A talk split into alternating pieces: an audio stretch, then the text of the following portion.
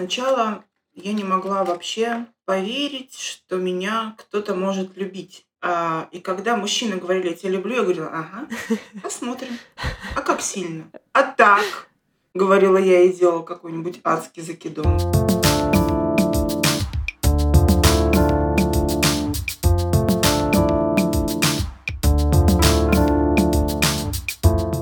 Привет! У микрофона Полина Бородина, и это подкаст «Стоп слово», в котором я разговариваю с интересными людьми о личном и важном, пока они не остановят меня.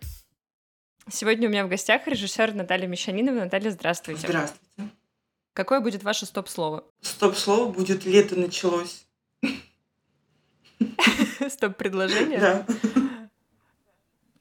Это вы таким образом пытаетесь, это какие камлания, чтобы оно наконец началось Но по-настоящему? оно уже началось по-настоящему. Со сегодняшнего, со вчерашнего дня. А почему со вчерашнего? Что А случилось вчера было теплее, чем позавчера просто.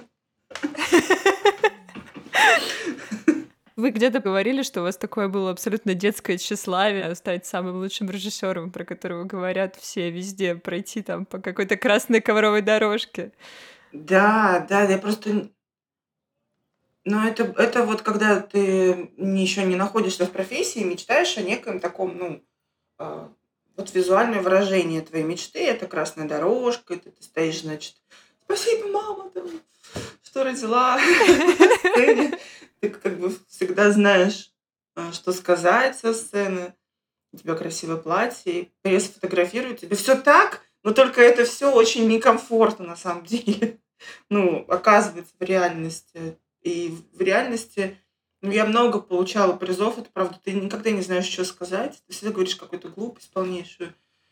Тебе всегда как будто бы немножко неловко, что тебя наградили. Хотя мне уже много людей говорят, надо, что ты получаешь призы, как будто извиняешься. Ну, типа, ребят, простите, пожалуйста, ну, я не хотела. Тут вот эти вот, э, Опять я. Опять я, я больше не буду, честное слово, я прям постараюсь больше не получать.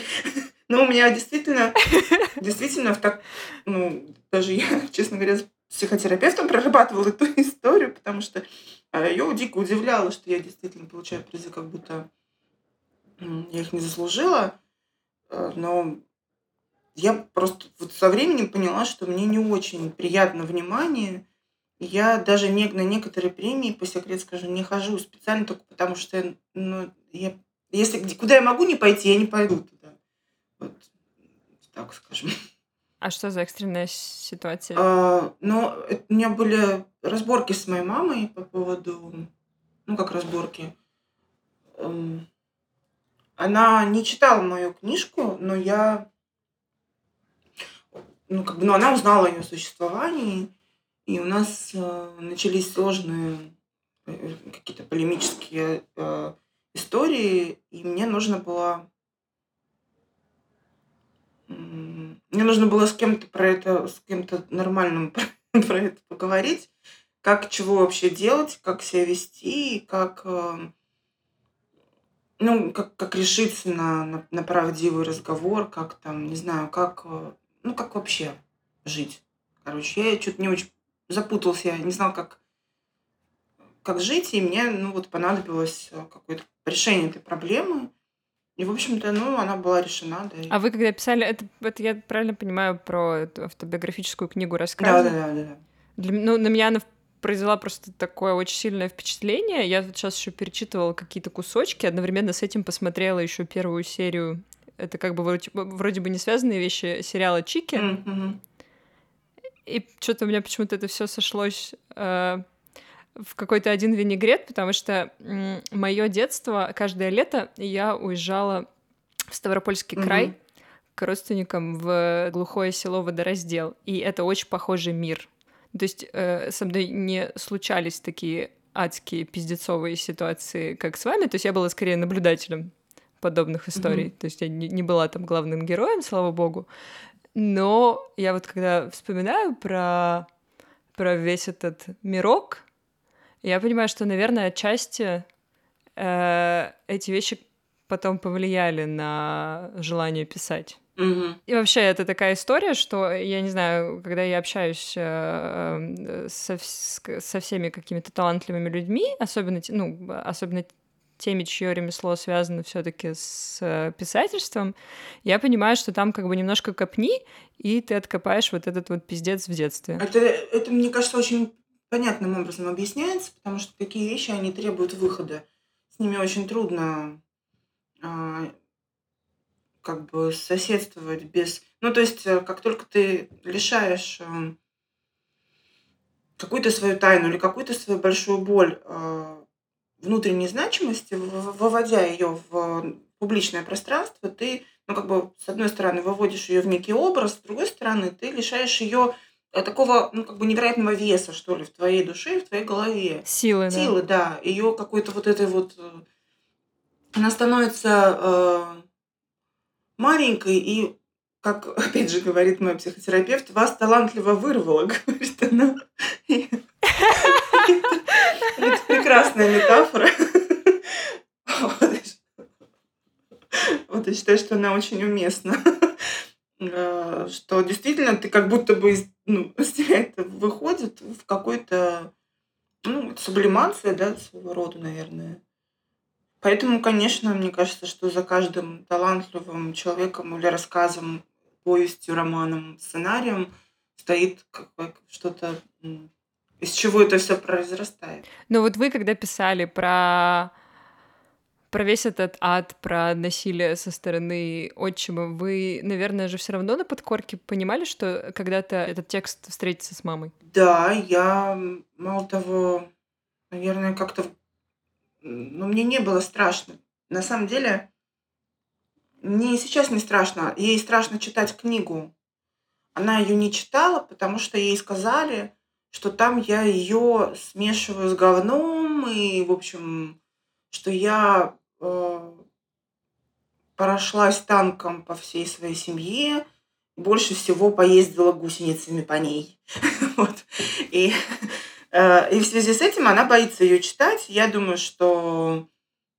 Ну, то есть я хотела ей даже эту книжку прислать по почте, потом подумала, что, да блин, какого черта, ну, то есть э, я не собираюсь ни прятать ее, ни, а, ни, ни, ни дарить с государственной подписью, да, просто, ну, как бы она захочет, она и найдет.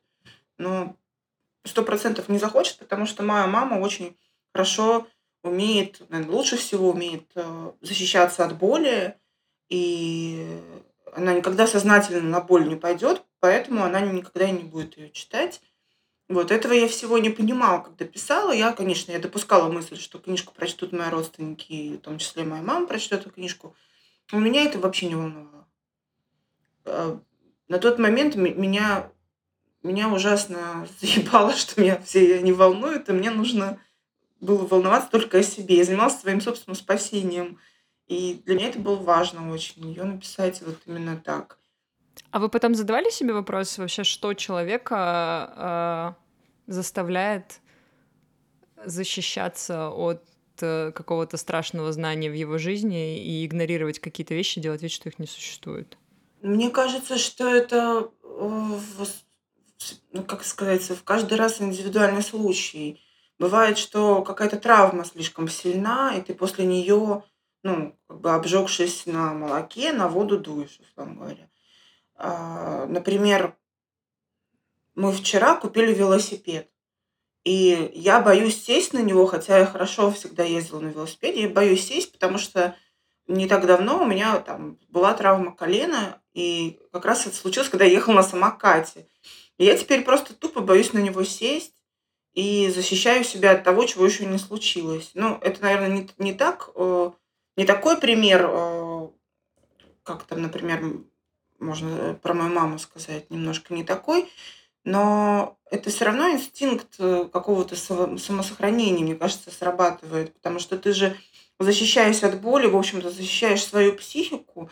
Может быть, ты внутри подозреваешь, что ты не способен справиться с этим, справиться с правдой, справиться с горем, с Почему многие люди, там, например, вот у меня есть знакомые, которые пытались быть волонтерами в онкоцентрах, и они не смогли, потому что не, не, у всех разный да, запас прочности, и все разному могут свои переживания контролировать или как-то с ними вообще э, сосуществовать. У людей зашкаливает чувство тревоги, стресс, э, страх перед смертью, и э, человек просто не может в этом жить.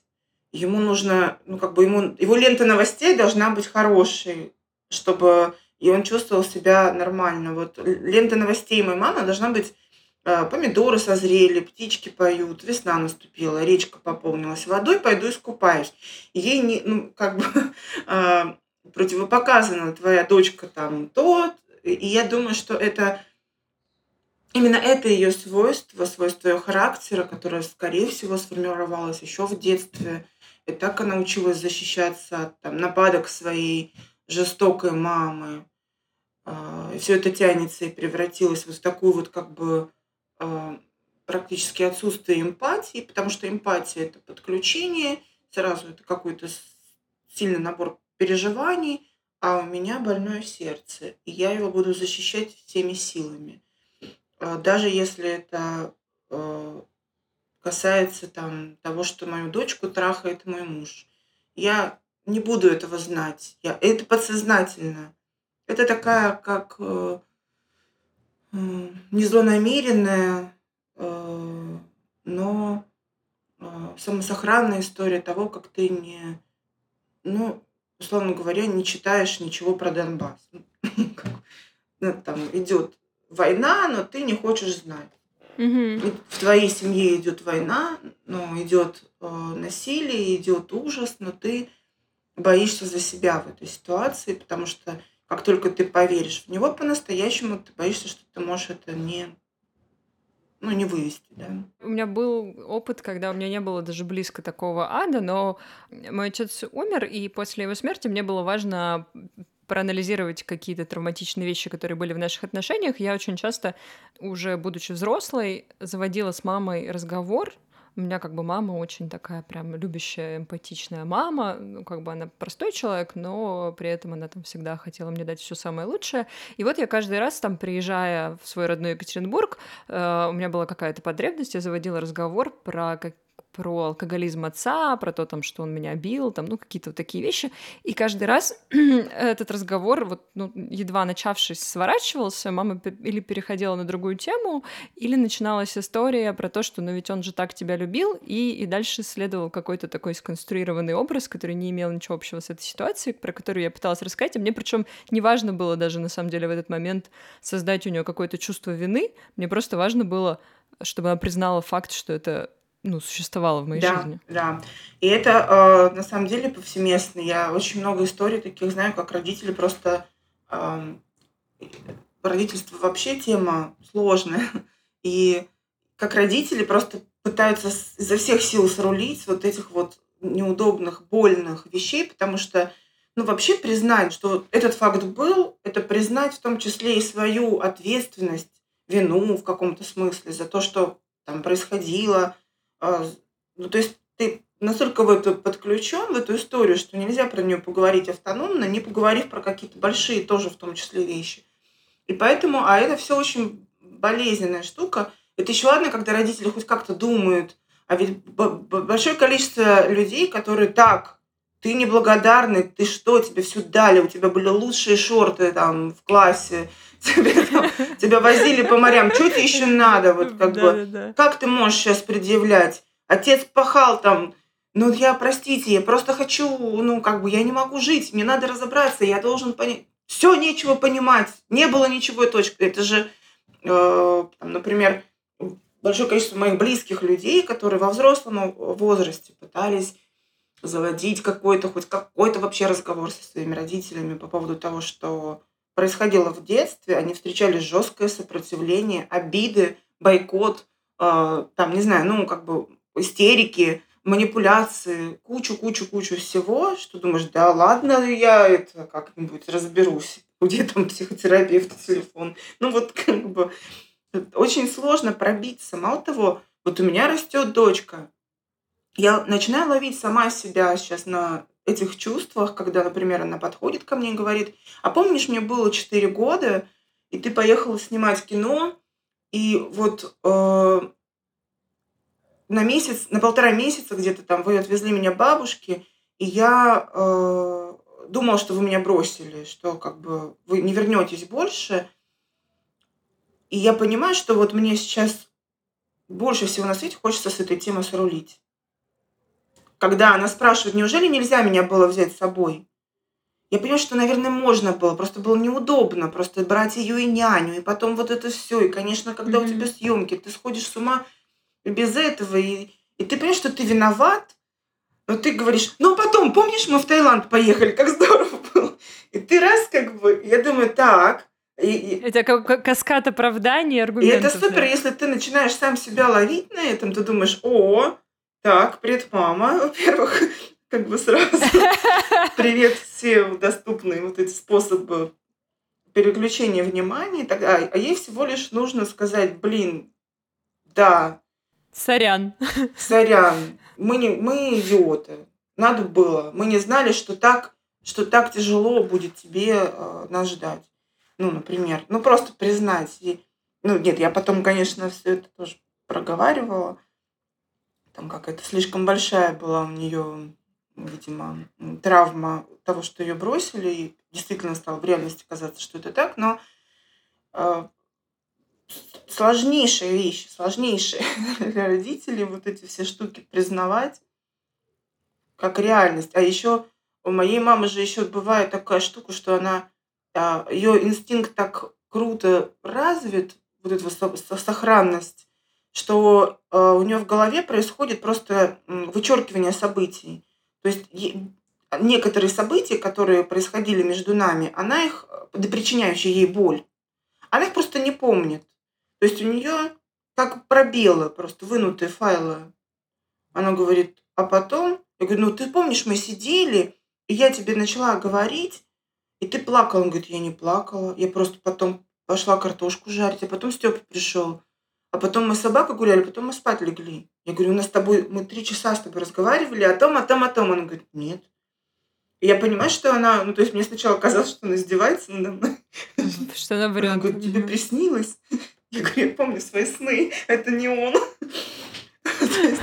И я понимаю, что она не врет, она действительно искренне не помнит. Вот именно этот фрагмент, который доставил боль.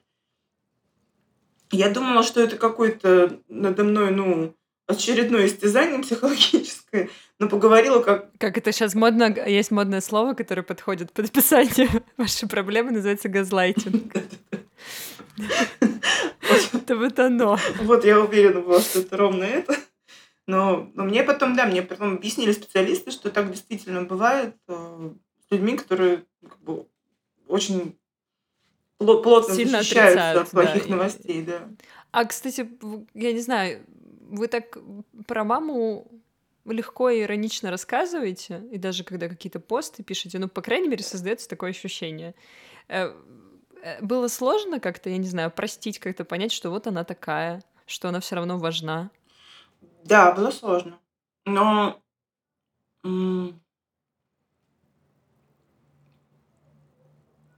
На самом деле книжка помогла. Это посмотреть со стороны, выйти из... Э, ну вот когда у тебя там варится что-то в каком-то черном вареве, и ты там это, я думаю, до того, как я написала книжку, я четко понимала, что я не хочу детей. А, но все это как-то случилось одновременно, что ли. Я начала писать первый рассказ, будучи беременной, потом родилась моя дочь, потом я продолжила, и как бы, наверное, рождение ребенка как раз и высвободило какой-то вот этот вот э, какой-то прокол сделала для, для выхода, какой-то канал. Потому что до этого это было такое, я, я не хочу видеть маму, я не хочу с ней общаться, мне приходится с ней общаться, я все время несу ответственность за ее жизнь, мне все время нужно, я, я очень боюсь, что она раньше времени умрет, что что-то плохое с ней случится. Но всякий раз, когда я разговаривала с ней по телефону, я на нее неизменно орала, и я не понимала, чего я так на нее ору. Ну, то есть какие-то... И мне потом потребовалось просто сделать этот вот шаг в сторону из этого, вот когда ты варишься, да, вот, вот этого супа, вот выйти, посмотреть на него как бы сверху, ну или там как бы со стороны. А, и тогда, конечно, появилась и ирония, и какое-то понимание неиз... неизбывность, неизбежность, невозвратность, что ли. Понимание того, что ну, она не могла по-другому. Какое-то вот это вот, э, я бы не сказала, что это прощение, а как просто принятие реальности. Это же тоже, а, это, это же тоже важная штука. Ты в состоянии обиженного, раненого человека э, очень трудно это сделать. Потому что ты все время, а я, а вот я, а вот мне, а мне там то, а мне было то, а мне было то нужна эта дистанция, которая как раз э, нам с вами доступна. Потому что как только ты начинаешь писать и описывать, тебе приходится отойти немножко в сторону, чтобы посмотреть на своих персонажей глазами автора. И эта дистанция как раз тот самый терапевтический эффект создает, который позволяет тебе э, выйти из субъективного в какую-то более-менее объективную, вот, объективный взгляд какой-то. И это мне действительно помогло, скажем, ну и потом мне очень сильно помогло, потому что я не могла никак ни с чем примириться, пока я с ней не поговорю. Ну, то есть вот прямо и без каких-то там было, не было, догадок и прочего, а, прямо вот были такие, такие, такие штуки. Мне было так-то, так-то, так-то, и, в общем, посмотреть на ее ну, реакцию, отклик. Мне было важно мне, мне было важно, чтобы она это знала и помнила. Вот что мне было важно. Чтобы она это, ну, как бы приняла. То, что факт этот был.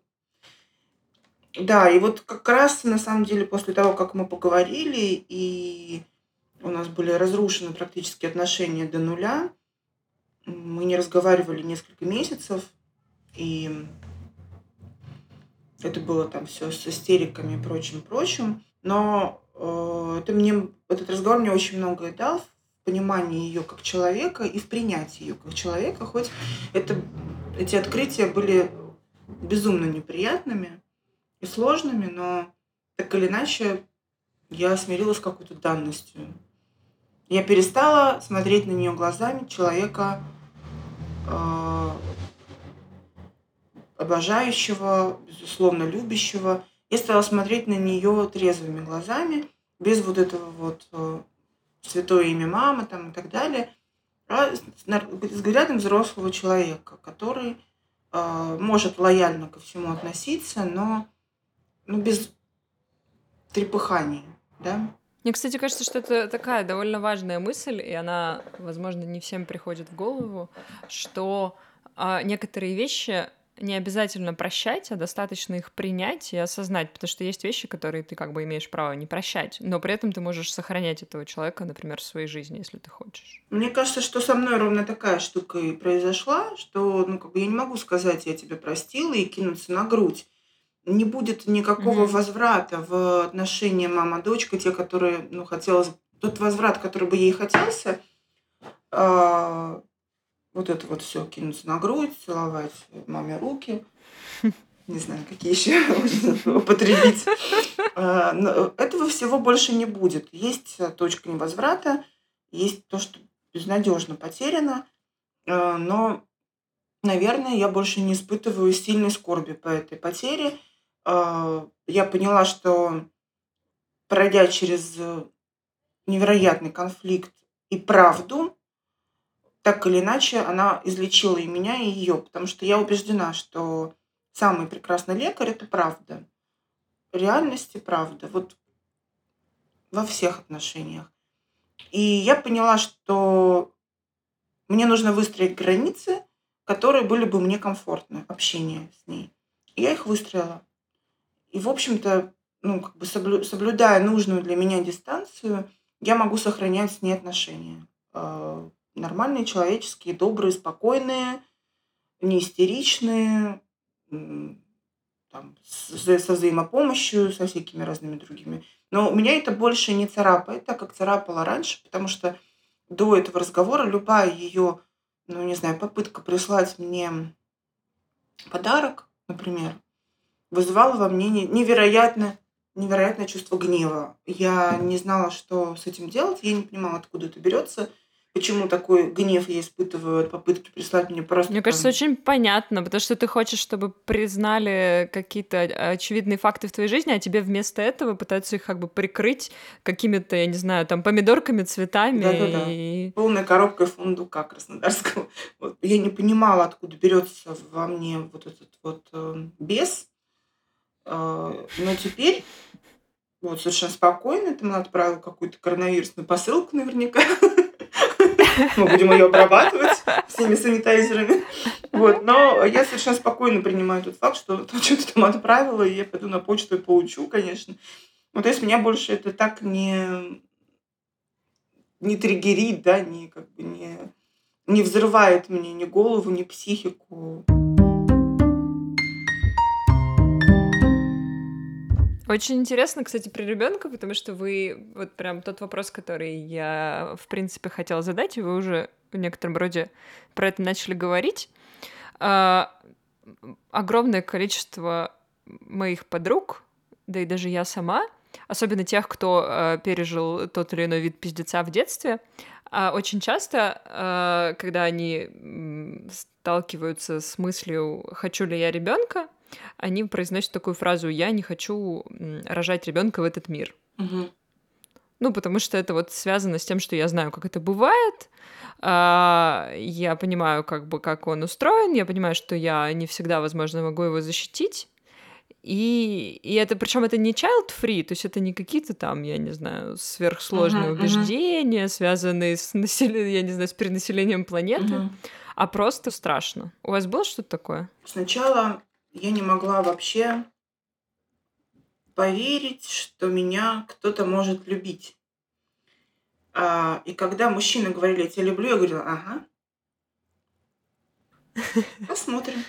А как сильно? А так, говорила я и делала какой-нибудь адский закидон. Он говорит, люблю, люблю. Я говорю, а, угу. а так, как будто бы мне три года, у меня кризис, значит, трехлетнего возраста. Я проверяю, насколько сильно родители любят меня. Действительно ли сильно любят меня родители?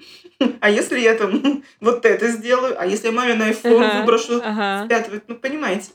То есть ага. э, я, я потом только поняла, что там все мое поведение с мужчинами, оно было ну, как-то направлено не на создание семьи, а на вот эту вот какую-то проверку, насколько вообще Вообще меня можно, ну, как долго и как, э, как э, сильно можно меня любить, чтобы все это терпеть. Но при этом у меня не возникало мысли, то есть э, э, от того, что в жизни у меня был пиздец, и у меня были напутаны отцы, то есть ну, как бы, там, в этой книжке я все описываю. У меня не было никакого ощущения семьи и ее ценности. Вообще, в принципе, семья как ценность для меня не существовала. Существовал какой-то союз каких-то, блядь, людей, которые постоянно причиняют друг другу боль бесконечно. И, значит, своим детям, друг другу. В чем ценность этой семьи, если у тебя вот так, и ты...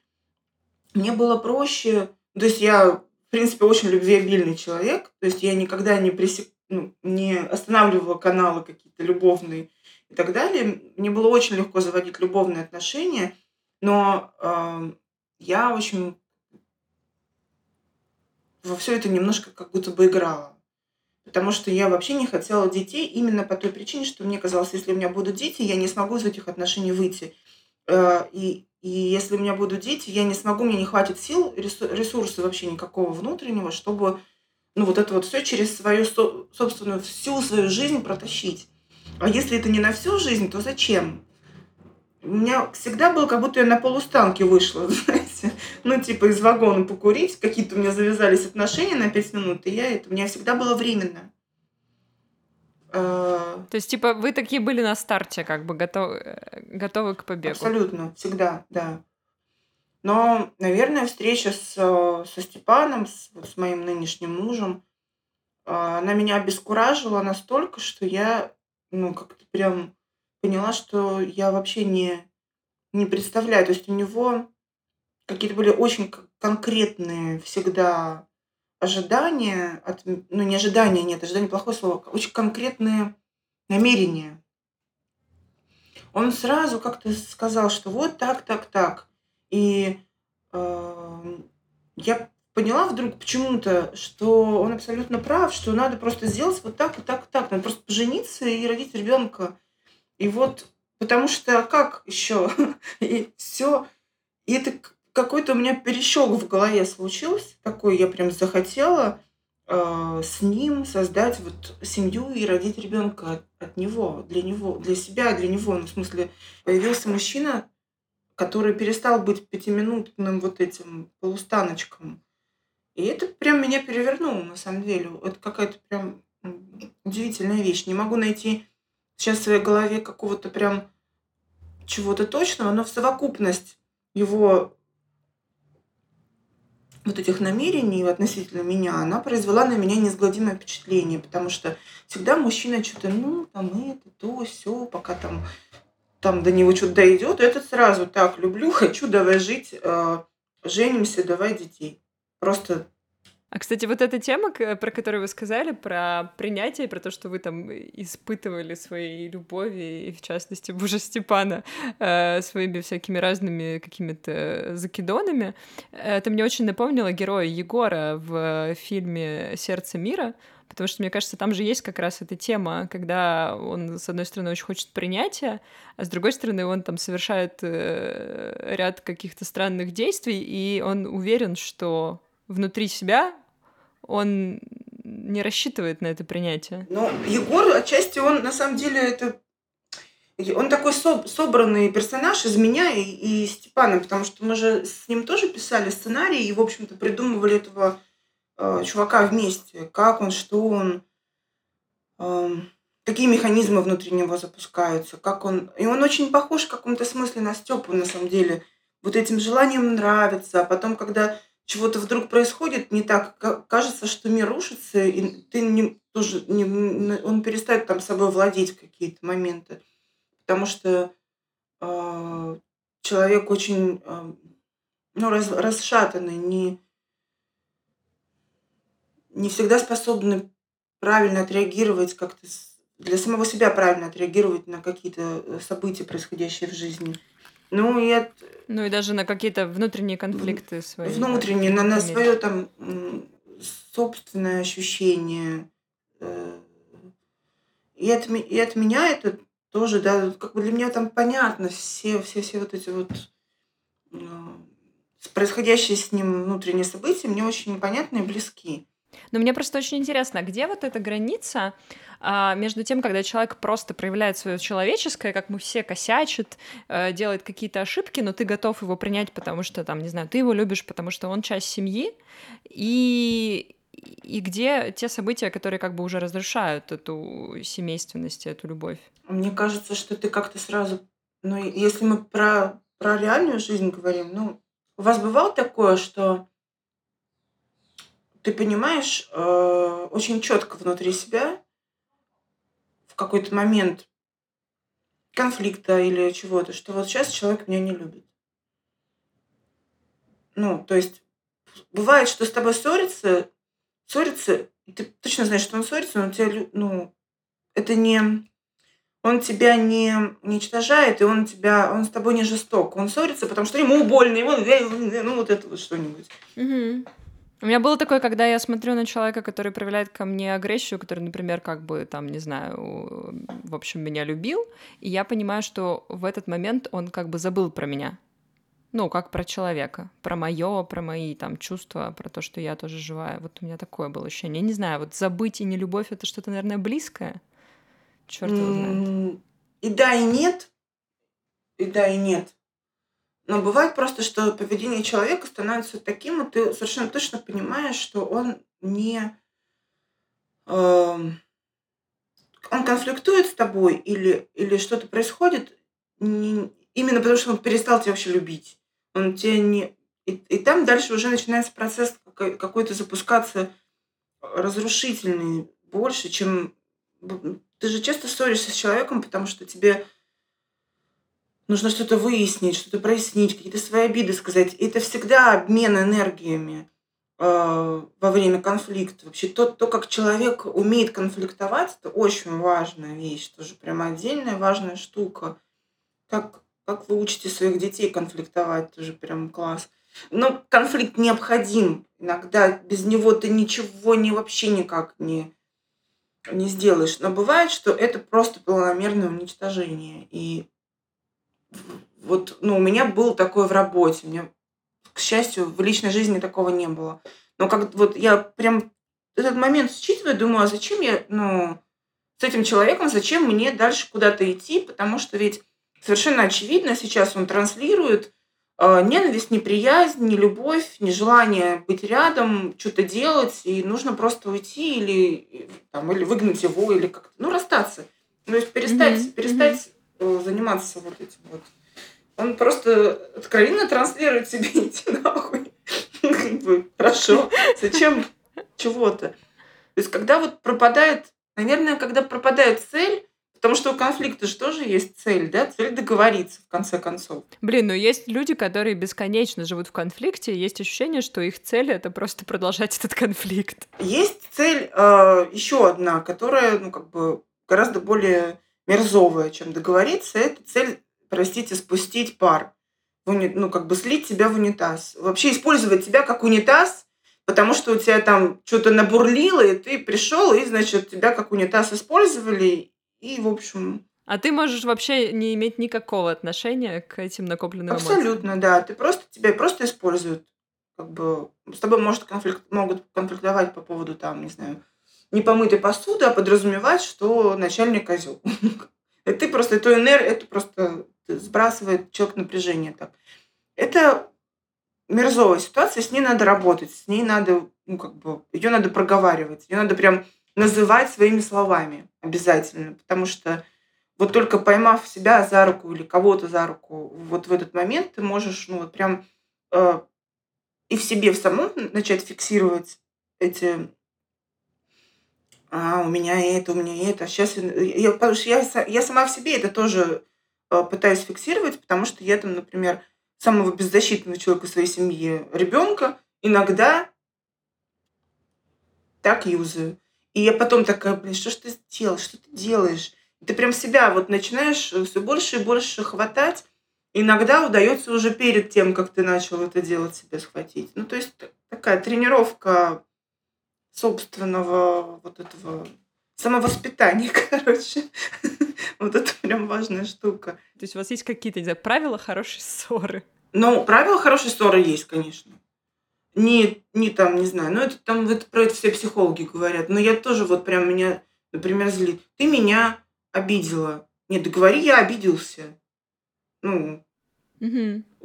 Ты, ты меня специально там это... Нет, говори, мне неприятно от того, что ты сделала так, и я подумал, что ты специально... Ну, как бы, говори про себя, не надо говорить про там меня. какие-то вот такие вот... Э, хороший конфликт бывает заканчивается прям, ну, какими-то очень понятными вещами. Когда ты говоришь, вот вчера, когда мы там, не знаю, были на вечеринке, mm мне было неприятно от того, что а, ты все время пиздел с этой Олей. ну, условно. Вот я просто сейчас с потолка беру ситуацию. Ага. Да позвольте, я, ну, я просто с ней говорил про кино, но ты меня забыл, и мне я говорю, я не забыл. Хорошо, мне показалось, что ты меня забыл, мне было обидно, мне сейчас обидно.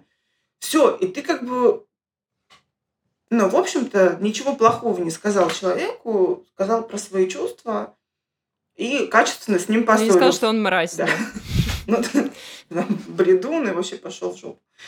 Вот. Ну, как-то вот... Ну, тут, конечно, очень важно от того, насколько там человек-оппонент готов это эти какие-то вот эти правила, что ли, поддерживать и соблюдать, или как бы на них, на них, на них вестись, что ли, если а, ты ведущий этого конфликта, чтобы их как бы не переходить на оскорбление очень важно особенно в семье, когда... Но при этом это все в теории очень классно работает, но на практике иногда, когда ты в, в эмоциях, очень сложно сдержаться от каких-то и громких слов, и странных действий. Не знаю, у вас есть какие-то такие штуки, которые вот прям конкретно с вами работают? Вот вы, я не знаю, что-то себе такое придумали, что, ага, я э, начинаю делать что-то странное, а не пойти ли мне покурить 20 минут, я не знаю или э, сказать себе что-то, или сказать другому человеку что-то, чтобы это все как бы повернуть в, э, в какой-то конструктивный разговор? Ну, Тут, наверное, не договоренность, а уже, ну, если говорить там касательно семьи, уже привычка, точнее, знание, э, что если я прям вижу, как, м, ну, как, как Степ, например, закипает, я ну, ну, точно понимаю, что в какой-то момент его, ну, наверное, не нужно просто трогать. Что не нужно лезть с вопросами или там пытаться его доковырять. Ну, можно, если хочется. Бывает так, что ты такой, так, сейчас я добью. Но если ты, в общем-то, за, за какую-то сохранность этого вечера, скажем, или там этого дня выступаешь, то ну, ты как бы чуть, чуть более внимательно и бережно начинаешь относиться к человеку, который, ну, скажем, ну, у тебя больше ресурсов владеть собой, чем у него. У нас это бывает по- поочередно, потому что я прям вижу, как он вот там буквально на днях происходило, я проснулась ужасно злая, недовольная собой, у меня что-то все из рук валилось, и как-то я что-то там не успевала написать что-то вовремя. И я была раздражена. Я прям вижу, как он такой, Саша, Саша, не подходи к маме, сейчас она это там... Скажи мне, что тебе надо сделать? А, вот это, да, пойдем. Так, и он такой мне что-то это говорит, у нас просека холодная в холодильнике, хочешь, я тебе стакан налью? Нет! А ладно, ладно, я... Ну, то есть, вот у кого больше ресурса, тот, тот пытается как бы эту на тормозах спустить напряжение и как бы вот так распределить, чтобы... А потом ты постепенно успокаиваешься, и там потом уже, типа, а что ты злая? Да я там это. Главное не брать сразу на себя, что там, типа, воздаляться по поводу тебя обязательно, или что там хотят с тобой поссориться. Бывает у человека просто э, плохое настроение или там плохое самочувствие. И я очень горда тем, что я научила ребенка прям произносить вслух свои чувства, когда она говорит, я там злюсь или я, у меня сейчас плохое настроение, я сейчас там волнуюсь или я сейчас боюсь. Ну, то есть прям называть. И она очень жестко стала, ну, как бы вот там в конфликте. Она такая, так, а почему ты вообще вот... Ну, то есть она ну, как бы не впадает в эмоцию. А, Бывает, что она там кричит, как-то не владеет собой, потом говорит, ну я кричу, потому что мне это, и вообще я ребенок, а ты взрослая, ты могла бы и как-то более терпеливо со мной разговаривать. Вот ты зашла, зачем ты на меня? Ну, то есть она прям вот так вот все очень точно по полочкам раскладывает ситуацию, которая произошла. И мне даже как-то стыдно становится. Говорю, Саша, ну прости, я тоже вот не справилась с собой. Ну да, ну ладно, это понятно. Мгм. Ну ты давай как-нибудь постарайся больше так не делать. Я ж тут ни при чем. Я говорю, да, я буду очень стараться. Говорит, я тоже буду стараться. Ладно, давай. Иди, мне надо пять минут побыть, успокоюсь сама тут. Все. Мы сейчас с вами говорим про, в общем, такие психологические штуки, и я вспомнила э, вот это обсуждение фильма «Аритмия», когда э, люди поделились, грубо говоря, на два лагеря. Первые, которые говорили про э, сложную любовь и вообще сложные вот эти перепутанные нити человеческих взаимоотношений, а вторые говорили «Алло, привет, это токсичные отношения, это, я не знаю, обоюдный абьюз, вообще какого черта вы воспеваете это кино и говорите про какую-то любовь, это вот такой пример такой типичной российской деструктивной семьи. И очень интересно, у меня с этим кино случилось, я в некотором роде э, испытала и первую, и вторую эмоцию, я его смотрела дважды, а, первый раз а, оно как-то очень попало видимо, в меня, ну, не только потому, что это хорошее кино, а просто потому, что у меня была какая-то очень тоже похожая личная ситуация, то есть совершенно не похожая в, в обстоятельствах. Но но если мы говорим про какие-то перипетии э, любовных отношений, э, похоже, угу. и какое-то у меня там случилось какое-то прощение, принятие, что-то еще, и я решила, значит, показать своему любимому человеку, с которым тогда жила, э, это кино, чтобы мы как бы его вместе посмотрели. И случилось очень странное. Я пошла уже с ним, казалось бы, и вдруг, когда я пошла с ним, он страшно проникся и начал плакать. А я смотрела почему-то рядом и думала, какой пиздец. Вот мы вот так же живем, какой кошмар. Нужно все это заканчивать. Это невозможно. это, это просто, это... И потом, как бы, да, в конце, когда такой какой-то конец, который как бы намекает на то, что это все будет всегда, и ничего не закончится, во всех смыслах слова. И Россия такая, и как бы человеческая боль, и такие отношения. Ты думаешь, какой ужас. Вот. И он такой выходит, я все понял. Это было очень, очень странно. И я не знаю, вот вы как вообще, когда вы читали все эти обсуждения, как вы на них реагировали? И, и, и что для вас э, самой эти отношения? Я а, получила задачу от Бори Хлебникова написать про людей, которые по какой-то причине, сейчас технические вещи, на самом деле, двигали мной сперва, по какой-то причине развелись, но не могут разъехаться. И э, вот как здорово бы написать такой ромком для, значит, какого-то второго канала, ТНТ, не помню. А, это, это задумывалось как ромком? Потрясающе. Да-да-да. Типа двухсерийный дневной эфир, не знаю. Быстро заработать денег. Легкая, веселая вещь. Вот. Я говорю, ну давай, ну как бы я говорю, не уверена, что я такой типа, комедийный человек, но говорю, давай попробуем, мне интересно с тобой там такое. И мы начали разрабатывать, и в общем, э, там потом появилась профессия этих врачей, которая создала определенную драму. Сразу стало понятно, что это не никакой не ромком, а полный метр, и никакая не комедия, а вполне себе серьезное высказывание. А, но вот эти вот входящие, что они вот-вот разведутся, или там, что они испытывают кризис отношений, они остались. И при этом Боре очень хотелось, чтобы там не было измены. Ну, в смысле, чтобы причина этого какого-то разрыва была не в измене. И мы очень-очень долго пытались понять, что этой э, Кате вообще не так. Ну, вообще как-то придумать, при том, что они оба врачи, они из одной среды, они, ну, как бы... И... А неужели это так сложно? Придумать? Ведь столько всего может быть не так.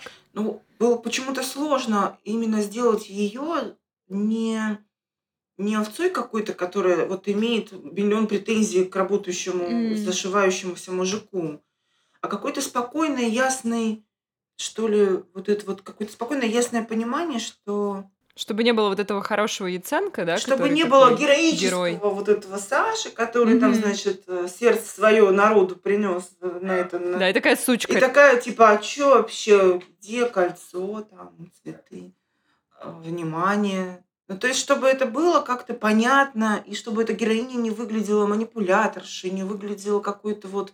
Ну, это было прям очень сложно сделать. И мне кажется, что у нас получилось это сделать. Что она не, не телка какая-то там.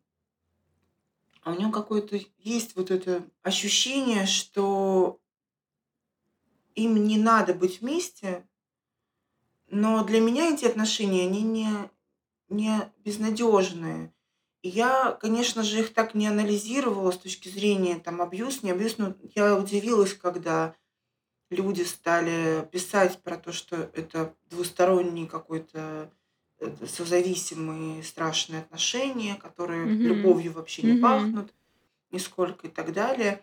Для меня это какая-то другая история. Может быть, она нифига не не показатель и не то, с какой, с чего можно брать пример, условно говоря. Ну, так mm-hmm. кино мы делаем не для того, чтобы с него брали пример. Это же все равно вещи, которые там обращаются к области чувств, не, не, пос, не, не раздавая советы. Нет, сама претензия Претензия, которая касалась тому, что вообще зачем про это снимать, мне в принципе непонятно, потому что, ну, давайте снимать про, про, про, про, про добро и про... Это про каждый фильм. Про все хорошее. Кто-нибудь такое говорит, зачем про это снимать? Э, больше всего претензий было к моему первому фильму, зачем нам показывать такую жизнь, мы и так ее типа знаем. Не знаете. Вы на нее никогда так не смотрели. Вы просто ходите мимо. Вы не смотрите так пристально. Вот. И э, поэтому мне было просто не то чтобы интересно проанализировать э, их, э, ну, как бы с точки зрения диагностики, да, их отношения, сколько просто понять, что каждый из них чувствует, и как они все ужасно заебались на самом деле. Как они, ну, как бы, как им трудно э, сохранять вот это вот внутри друг друга ощущение любви и близости вот во всех этих адовых нечеловеческих условиях. И как там... Ну, вообще, на самом деле, это история, которая происходит практически у каждой пары. Ну, или не у каждой, но очень многих. И э, она для меня не никакая не, ни, ни в коем случае не история абьюза, а просто люди эмоциональные, люди не, иногда не понимают, ошибаются, заблуждаются, теряют э, связь или внимание к партнеру. Это происходит у многих, почти у всех. И я только с точки зрения чувственности на эту историю смотрела всегда. Как мне кажется, у вас не было внутри приговора, Нет. нужно им расстаться или не нужно. Нет, никогда. Вы просто Мне смотрели на это. Нет, у меня никогда нет никакого, никогда приговора. Я никогда не... Я всегда пытаюсь безоценочно рассказать, э, как будто я просто прожила с этими людьми, типа, там, две недели, да, и посмотрела на их жизнь, и посмотрела, ну вот, блин, и подключилась к ним, и думаю, суки, сделайте так, чтобы у вас все было хорошо, пожалуйста. Они уже для меня какие-то отдельные такие. Но не будет, значит, и не надо. Нет, нет ни хэппи-энда, нет ни, ни, как, ни другого обратного, плохого финала. Никто не умер. Есть жизнь, она вот ну, в этом прекрасна, в ее э, многообразии и э, в том, что ты можешь быть э, запутавшимся, почти спившимся человеком, который не хочет и боится потерять э, свою любимую. Что это очень легко сделать, потерять. Очень легко. Вернуть очень сложно. И это все, блин, это просто про жизнь для меня. Не, никаких там морали или чего-то там еще советов раздавать я уж точно не хотела в этом кино. Но многим очень нужны ответы на вопросы, которые им заданы. То есть, э, ну, ты им задаешь вопрос, они говорят, ответ – Блин, ответ в тебе, ответа нет. Это так, кстати, странно, что люди воспринимают э, кино, ну и литературу тоже как учебник. И если там нет вот этого решения задачки, у них какой-то начинается конфликт, они приходят на обсуждение фильма и начинают доставать команду и задавать вопросы. Так, все-таки вы мне объясните, а вот он хороший парень или плохой? Да, это многим нужно, действительно. И потом я это поняла, когда в «Сердце мира» ездила по разным городам, фестивалям. Мы прям очень много поездили. Каждый раз кто-нибудь, там, два-три человека в зале, которые э, пытались найти в этом мораль, утешение, какую-то вот, ну, чтобы ты им, как автор, вообще объяснил, что ничего не поняли. Они, они возбуждены, взбудоражены и возмущены.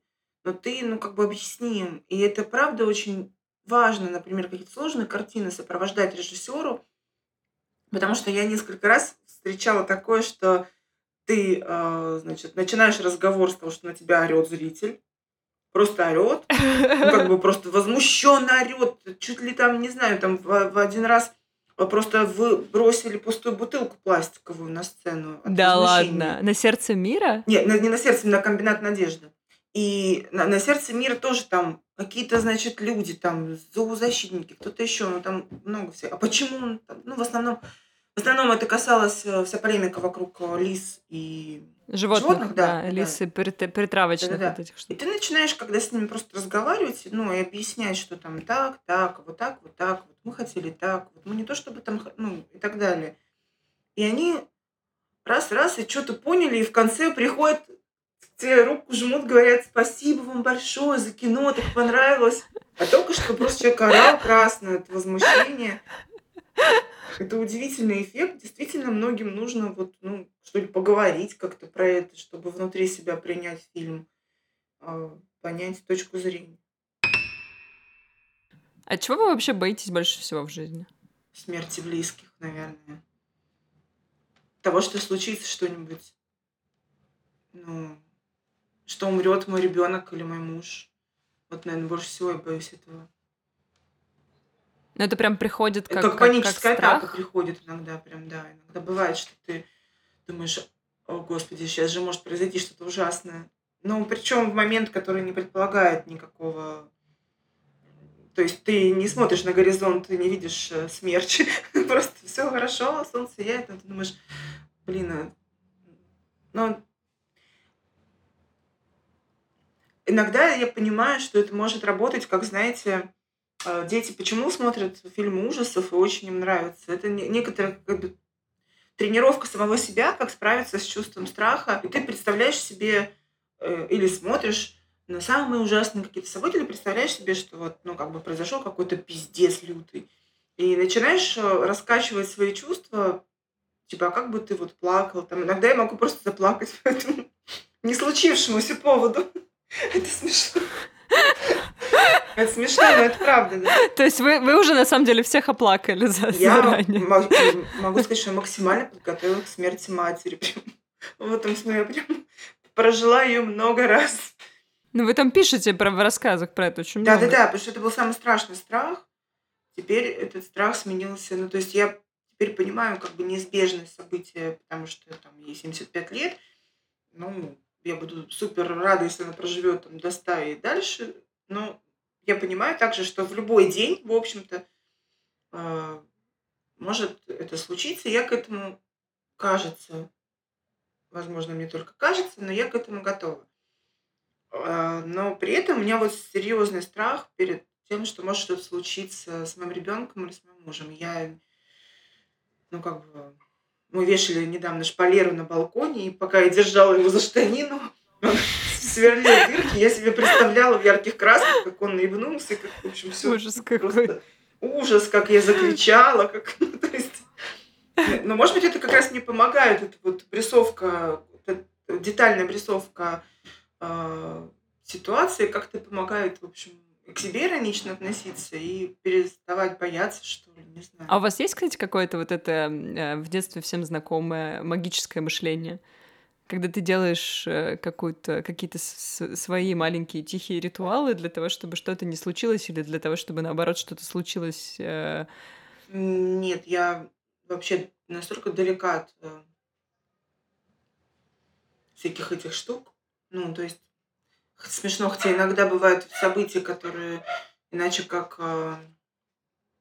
магически расценить сложно, но я так иначе все равно все списываю на случай.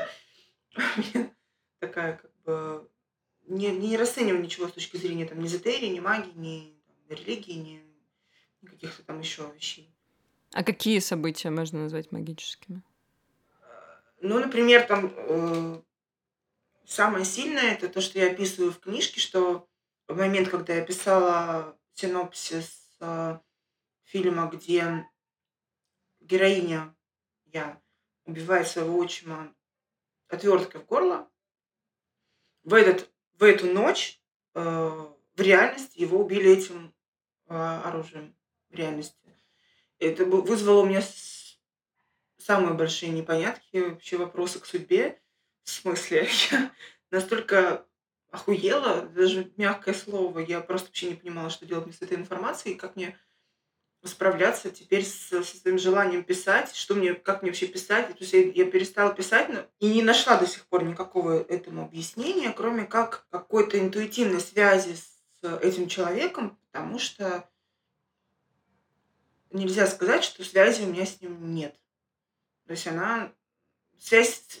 Можно же предположить, что вы это предугадали, а не создали. Можно предположить, что я почувствовала это в, в тот да. момент. Ну, как бы мне, наверное, ну, ближе всего этот аргумент, потому что если я создала, то, как вы знаете... Да, я понимаю. Спасибо вам большое за этот разговор. Спасибо вам, мне тоже было приятно.